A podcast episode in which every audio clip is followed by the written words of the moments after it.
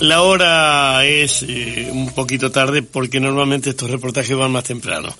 Pero más temprano tenía que laburar. Estos son crónicas de ahora mismo. Esta vez con Martín Tesa. Te estaba mirando la mano derecha y notaba que estaban las uñas largas. Eh, una vez hace muchísimos años eh, lo entrevisté a Vitetti y me dice, estoy afligido porque se me quebró una uña. Y le daba barniz y todo, o sea, ¿qué será esto? Y es el viejo dicho, uñas para guitarrero. Hola, Bigote. Bueno, gracias por la invitación primero. Y hay alguna diferencia con Vitetti, pero bueno, está bien. Nos tenemos que cuidar las uñas los guitarreros. Es así, no queda otra. Eh, lo, lo, que hacemos en, esta, en estas notas es eh, comparar lo que soy, el siglo XX, con lo que son ustedes, los que vienen a estas crónicas a charlar, que es siglo XXI. Pero el nacimiento puede haber estado en el siglo XX. Eh, no sé si te tocó nacer eh, con teléfono o con celular. Y si te tocó con computadora o con máquina de escribir. ¿Cómo te tocó? No, a mí me tocó con, con teléfono y con máquina de escribir. No, no lo usé mucho tiempo porque, pero bueno, lo usamos un tiempo largo. al teléfono y a la máquina de escribir. Pero... O sea, sos bilingüe. Ahí estamos, más o menos, pero... Hay, hay, hay algo que, eh, lo que digo es robado, que eh, lo que digo es robado, casi todo lo que yo digo es robado de algún lado. Como casi todo lo que hacemos todos. Exacto, exacto.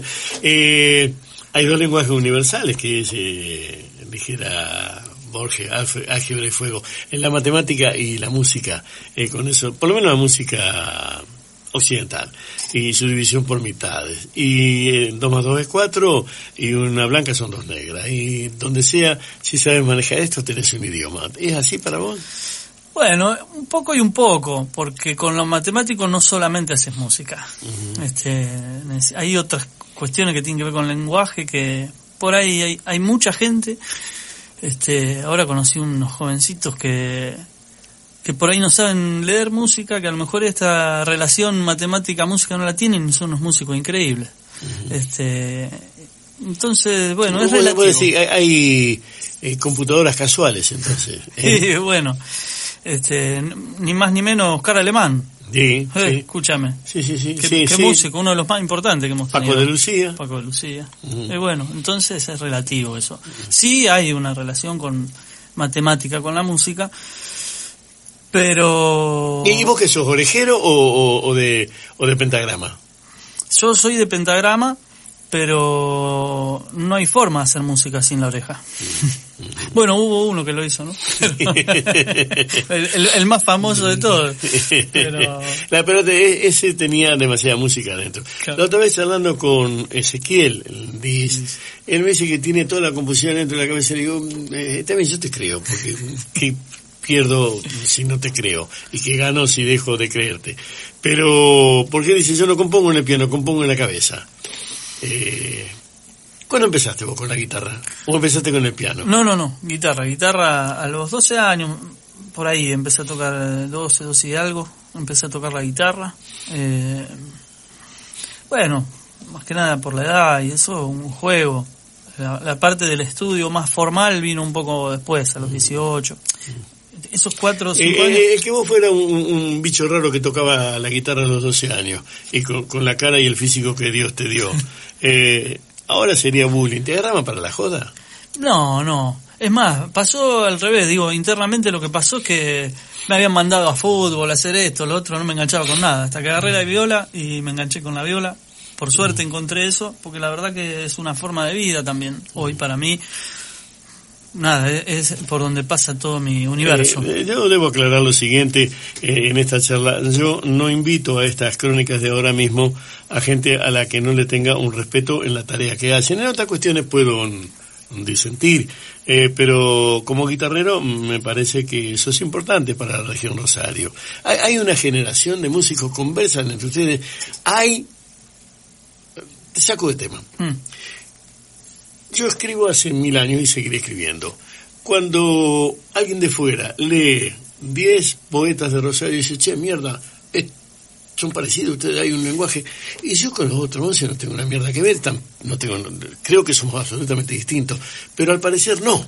Eh, en, los músicos, ahora te traigo, mm. en los músicos de tu generación, 40 y arriba, mm. a lo mejor uno toca el violín, otro toca el piano, otro toca como vos eh, la viola, otro toca el bandoneón, y no tiene nada que ver, pero sí, no lo sé, ¿cómo es? Tenemos influencia, digamos, vos me decís, este, se va achicando el espectro porque a lo mejor un guitarrista, vamos a poner un poquito más grande que yo, pero a lo mejor yo con el Bonzo Morelli no tengo nada que ver. Es un guitarrista importante de la ciudad que toca blues. Este, pero a lo mejor con un violero de tango sí, porque tenemos algunas influencias similares, a lo mejor hay una forma en Rosario. Bueno, eso ya no, no estaría tan seguro si hay una forma o no. Quizás uno viene de afuera y dice, sí, mira, esto hacen así, así.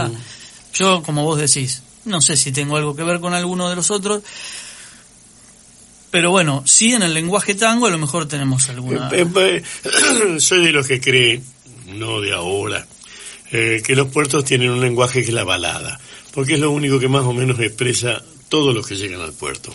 Pero Rosario es un poco también Buenos Aires. Y esto también es robado. Gustavo Beiteman a quien quiero mucho, respeto mucho, ojalá siga haciendo lo suyo entre Holanda y París, entre Amsterdam y París.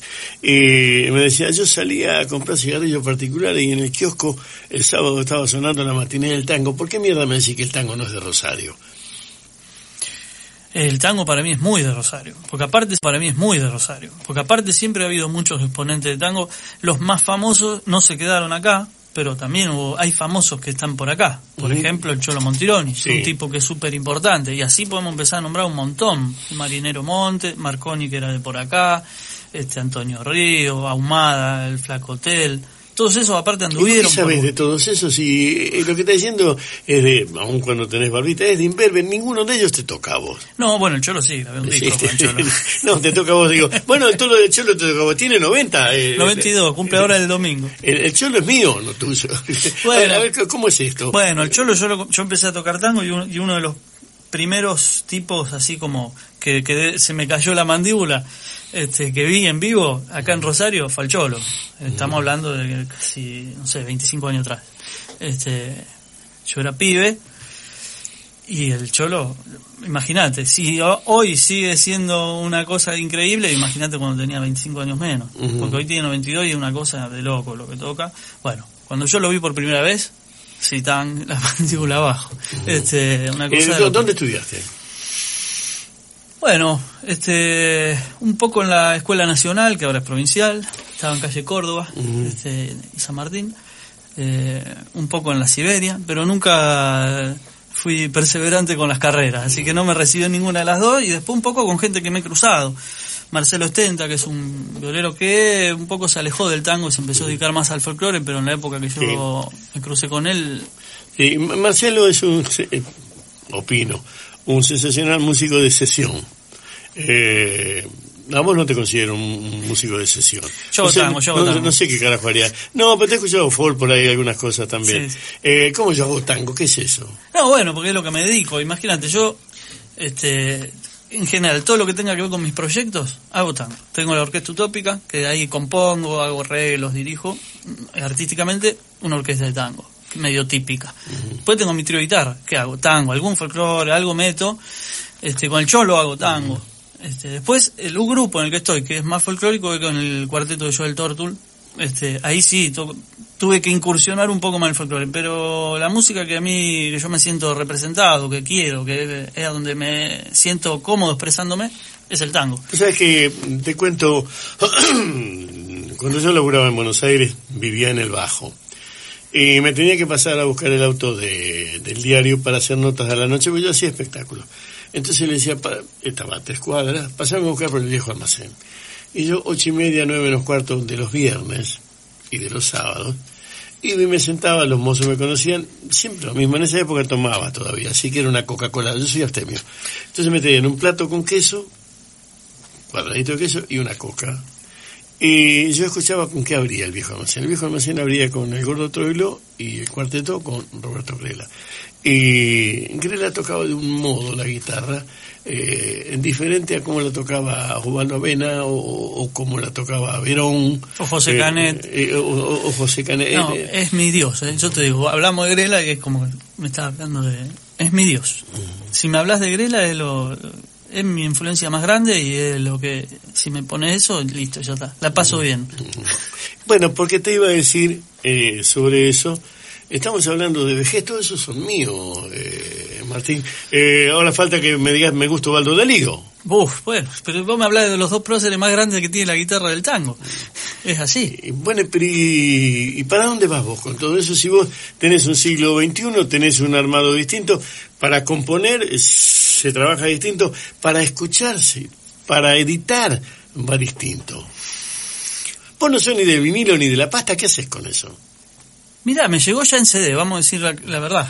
Cuando yo empecé a escuchar esa música ya existía el, el Compass Dix. el Compass este, pero yo pienso que hay algo de esto que, que es nuestra música, ¿viste? Y que por algún lado te entra, ¿viste? Yo no era tan grande cuando me entró porque dice que el tango te espera, ¿viste? Esa Eh, cuestión. eh, espera un segundo. Sí. Busque la cachila, cuarteto Troilo Grela, con eso nos vamos a despedir.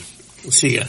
Este, y entonces, nada, eso, te termina entrando. Y aparte es una música... Vamos, vamos de nuevo, vamos de nuevo. Yo conozco a tu viejo, en Sí. realidad conozco a tu viejo, Sí. conozco Coronda además. Ah, claro, porque vos de ahí cerca. Eh, o sea, yo soy creo en Santa Fe, con mi vieja en Coronda y mi viejo en Barranca. Así que en realidad conozco a los dos. Conozco a Heriberto Sánchez, que es Barranca, y a José María Tesa, que es Coronda. ¿Qué carajo tiene que ver con vos y, y el tango? Tiene que ver con vos y, y el tango. Eh, Co- tu, tu familia, a eso me refiero. No, y mi viejo escuchaba tango, ¿eh? Igual no era así de los, oh, pero tenía una barra de amigos este, muy tangueros. Y. Igual es la vida, ¿viste? Yo. Tú no me puedes decir es la vida. Eh, yo estoy hablando con vos y creo que eso es el mayor exponente que hay en estos días por estos pagos y, y en, en región Rosario. No es una ciudad, esto es una región. Mm. Eh, soy el tipo que mejor está manejando qué se puede decir con una viola en, en tango Mm. y, en folk. Y vos me decís, "Fue- salí, fue casualidad, me topé No. con esto. Y un poco también. Y un poco también, porque otro que para mí eh, fue muy importante y que es un poquito más de acá fue Juanjo Domínguez. A mí cuando escuché la viola de Juanjo, es más, a Juanjo lo escuché antes que a Delío y que a Grela. Y ese tipo, bueno, esto es un tipo que estuvo puesto a la altura de Paco Lucía, que es uno de los mejores violeros de la existencia de este planeta. Bueno, Juanjo estaba por ahí. Entonces, nada, la música bien hecha te atrae, ¿no? ¿No es así? Para mí sí, pero no, no, es, no, es, no es una pelea que me toque dar. Yo lo que no me gusta no lo escucho. o sea, Bueno, por eh, eso. sí, escucho un poquito y me voy, pero eh, vuelvo. Sí, citaste a Oscar Alemán. Eh, a- a- ayer eh, escuché material del Malveta, de Malvicino Mm. con un cuarteto, con el surdo Roine. Hay, hay una historia de violas. Pero yo no sé si esa historia de violas te toca o vos estás robando las historias de los demás y poniéndola como tuya. Y probablemente. y porque quién inventa algo. Bueno, no sé, los que inventaron fueron ellos. Este, ojalá podemos inventar algo. Pero si no, mientras vamos a pasarla bien, vamos a intentar ¿Cuántas- hacer buena música. ¿Cuántas horas por día le das a la viola? Menos de lo que quisiera en este momento. En otra época le daba bastante más. Porque, bueno, también es la vida. Dame, dame un número. No, no, ahora no, no. Eh, hace unos poquitos meses que estoy eh, trabajando en la coordinación artística de la Casa del Tango de Rosario y eso me está sacando un poco de tiempo para darle la viola. No sé si estoy muy contento, pero también creo que es Por necesario. lo menos para la olla. Eso por un lado, por otro lado tenemos ese espacio en Rosario que está bueno poder este, eh, llevarlo adelante y pensar esto en las nuevas generaciones. En la Casa del Tango funciona la Orquesta Escuela de Tango que dirige Javier Martínez Lorré, yo dirijo el Quinteto de Guitarras, este, ahí pasan muchos pibes y la idea es eso, potenciarlo y que cada vez haya más gente joven haciendo nuestra Cuando, música. cuando salís por la calle en esta ciudad, eh, primero, lo uno, ¿tenés miedo que te afanen la viola? Dos, lo que vos tocas tiene relación con lo que sucede en la ciudad. Tres, ¿sos parte de esta ciudad o sos un, una- un espécimen fuera de lo que la, la ciudad está en este momento recibiendo, que es un poco de violencia, un poco de descuido y un poco de pospeste?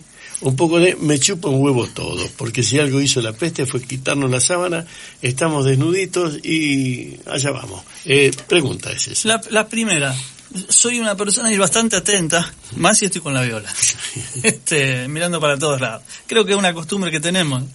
Eh, Después, viste, si soy parte de esta ciudad, con respecto a la cultura es muy complicado porque también hay una industria cultural que la verdad que lo que hago yo está bastante por fuera. Entonces, es relativo. Yo creo que hay mucha gente como yo que anda por ese lado.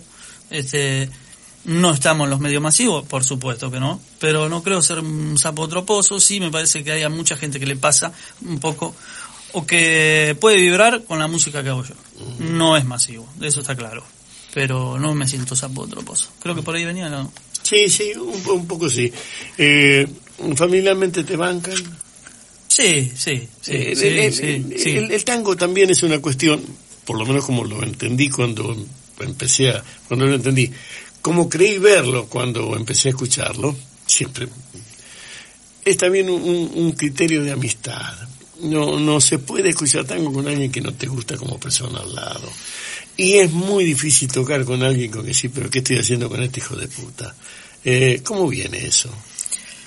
Ahí, viste, aunque no se conozca mucho, hay una mucha gente que está tocando tango, desde mucho tuvo que ver la creación de la Orquesta Escuela de Rosario. O sea, Javier Lorret tiene que ver en esto. Javier Lorret tiene que ver en esto, sí, por supuesto. Este, y, y a raíz de eso hay mucha gente joven jóvenes que a lo mejor ya están más cerca de los 30 tanto que de los 20 menos. Este, pero hay mucha gente joven haciéndolo y entonces eso también hizo que podamos empezar a armar cosas. Eso también hizo que podamos empezar a armar cosas. La Orquesta Utópica somos este, 12 músicos, dos cantores. Entonces, y como la Orquesta Utópica está la, orquesta de Carlos Quidditch, está la orquesta típica Moore, este, está el Teto eh, Vendaval, eh, y así te puedo seguir nombrando muchos grupos que son numerosos y que están produciendo tango en Rosario.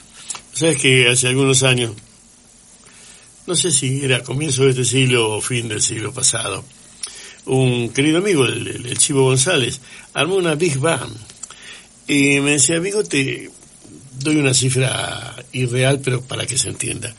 Eh, somos 16 cuando termina la noche dice, nos quedan 400 pesos dividir entre 16. en esa época igual 400 pesos eran más que ahora, vamos a decirlo. la de acá es la que vos estás diciendo. claro, eh, decía, eh, tocamos, nos divertimos, dice yo robé los barrilos de computadora de, de, la, de de, de Ellington, de algunos de esos demonios, y hicimos la copia para todos 15 pesos queda. Dice, si no es amor no puede existir. Es que no para armar una orquesta de tango hoy típica con esa cantidad de gente solamente se puede hacer con amor. No hay otra forma y no hay otra forma. Es así, es así. Nosotros Orquesta Utópica ahora cumplimos 8 años y creo que nunca nos repartimos ni 15 pesos. así que nada, y estamos por este, sacar el tercer disco y todo lo que se produce es para seguir produciendo. Digo, todo lo que se produce económicamente, lo que entra es para producir, no, no, no se reparte porque si uno quiere eso, seguir haciendo, tiene que prever que la va a necesitar a la monedita. Eh, si estás en el tango, se supone, o por lo menos supongo yo, si estás en el tango, uno de los ejes es el bandoneón, ¿no? yo tengo un largo poema que se llama Ya nunca seré un bandoneón, donde lamento eh, que una de las cosas que me hubiese gustado en mi vida es ser un bandoneón. Un delirio mm. poético. Pero eh, así como fue guitarra, violín y, nada allá sobre el 1890 y tanto, eh, no se concibe el armado del tango sin el bandoneón. ¿Qué carajo haces con eso? Se puede, se puede. Hay cosas hechas sin el bandoneón. Obviamente que la orquesta típica no existe sin bueno, bandoneón. lo, que hace el nieto de Piazzolla, tocar Piazzolla sin bandoneón es un atrevimiento importante. Sí, sí. No, pero después vos tenés cosas más, por ejemplo, Greliano, las cosas que yo hago con el trío guitarra. Bueno, eso, un trío guitarra. A lo mejor lo, lo impuso Grela, esa forma, ese formato. Este, a lo mejor lo escuché y decir, bueno, pero tiene un sonido antiguo. habría que verlo igual pero hay cosas hechas de tango sin bandoneón. Obviamente que es el instrumento que representa el tango. Una orquesta típica sin bandoneón no, suena. Te, voy a preguntar algo muy loco, pero eh, yo necesito eh, entenderte. Eh, y, es muy raro entender a otra persona. yo cuando escucho, no, cuando escucho cualquier cosa relacionada con el tango, se me aparece un sonido de bandoneón en la cabeza. Es más, el otro día estaba escuchando de nuevo eh, eh, Aldi Meola, que lo pone a Dino Saluzzi, y lo pone al pedo a Dino Saluzzi, solamente para tener un sonido de bandoneón, después arma unos quilombos con la viola, pero si no tiene ese sonido de bandoneón, hace Aldi Meola no tiene un carajo que ver con nada, pone ese sonido de bandoneón y ya está, me engrampó. Te suena tango, vos decís. El bandoneón te suena tango, eso es así. Pero después, con otros instrumentos, si conoces el lenguaje, lo podés hacer sonar tango.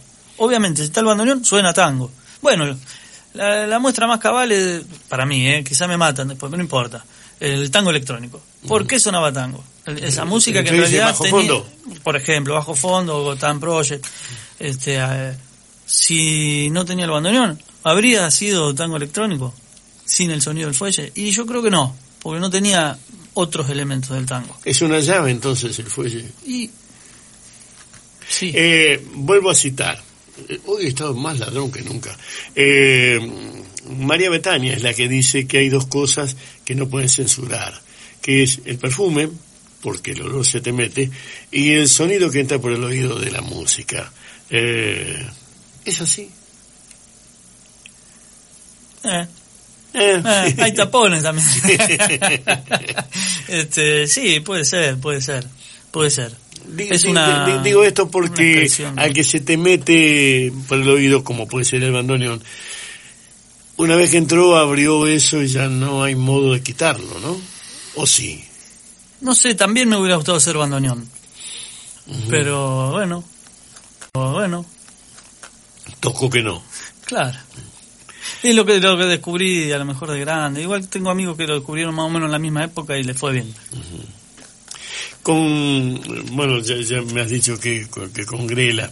Y, y esto lo va a cerrar eh, Troilo Grela y la cachila, eh, porque me gusta cómo abre ese fuelle. Y vos sabés que aparte, la cachila es uno de los pocos temas que está tocado en dúo, no está con el cuarteto.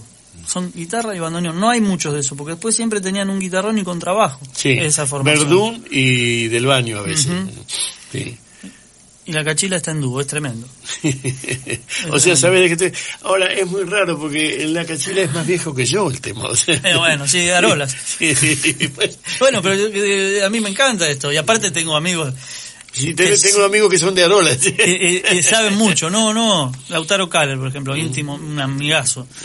Tiene, por ejemplo, él escribió el libro para eh, de la historia del tango de los comienzos hasta el año 2000 en Rosario. Así que el que más sabe de tango de Rosario, de lo que pasó en Rosario con los tangueros, Eh, es Lautaro. Por ejemplo, eh, tiene un material sobre Julián también. hace poquito Sí, les sí. presentó el... Sí. Sí. Eh, me cago de gusto tenerte. Eh, te pido un solo favor. Seguí tocando. Bueno, gracias. Seguí Y voy a seguir, voy a seguir. A seguir. Sí, sí, sí, es lo que más me gusta hacer. Eh, Martín Tesa, Crónicas de ahora mismo.